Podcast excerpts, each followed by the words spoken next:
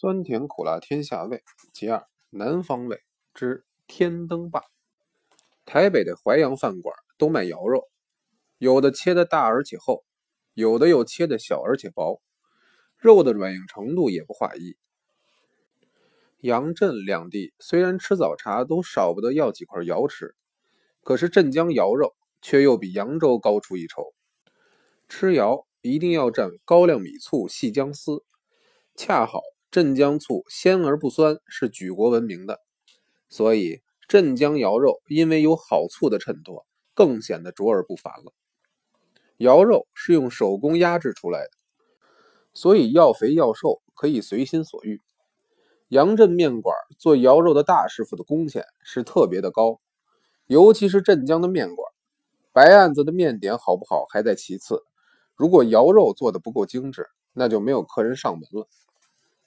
杨镇肴肉的名堂跟北平涮羊肉的名堂一样，非常之多。有一种偏瘦的肴肉叫眼镜儿切出来真是一个肉圈一个肉圈的，不但好吃，而且好看。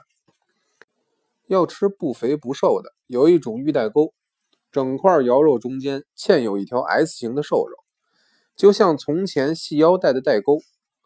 最特别是一种纯粹瘦肉盒，中间插上一根鸡骨头。这叫天灯棒。有一年，笔者路过镇江，家母舅曾让一位曹颖生科长陪我到万花楼吃早茶，结果一盘肴肉放了五只天灯棒。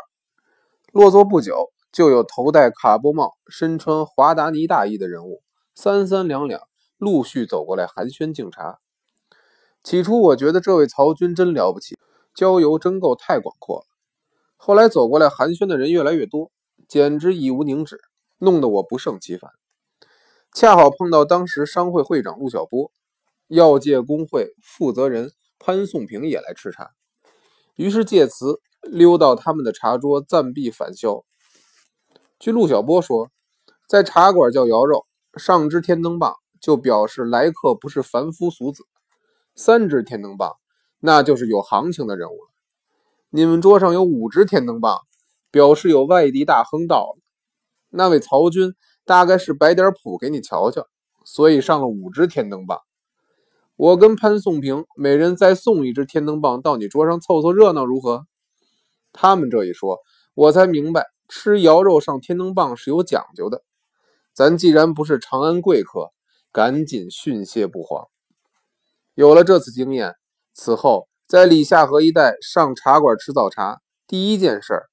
是叫肴肉免上天灯吧，否则当地有头有脸的朋友一排场，那顿早茶可就全搅和了。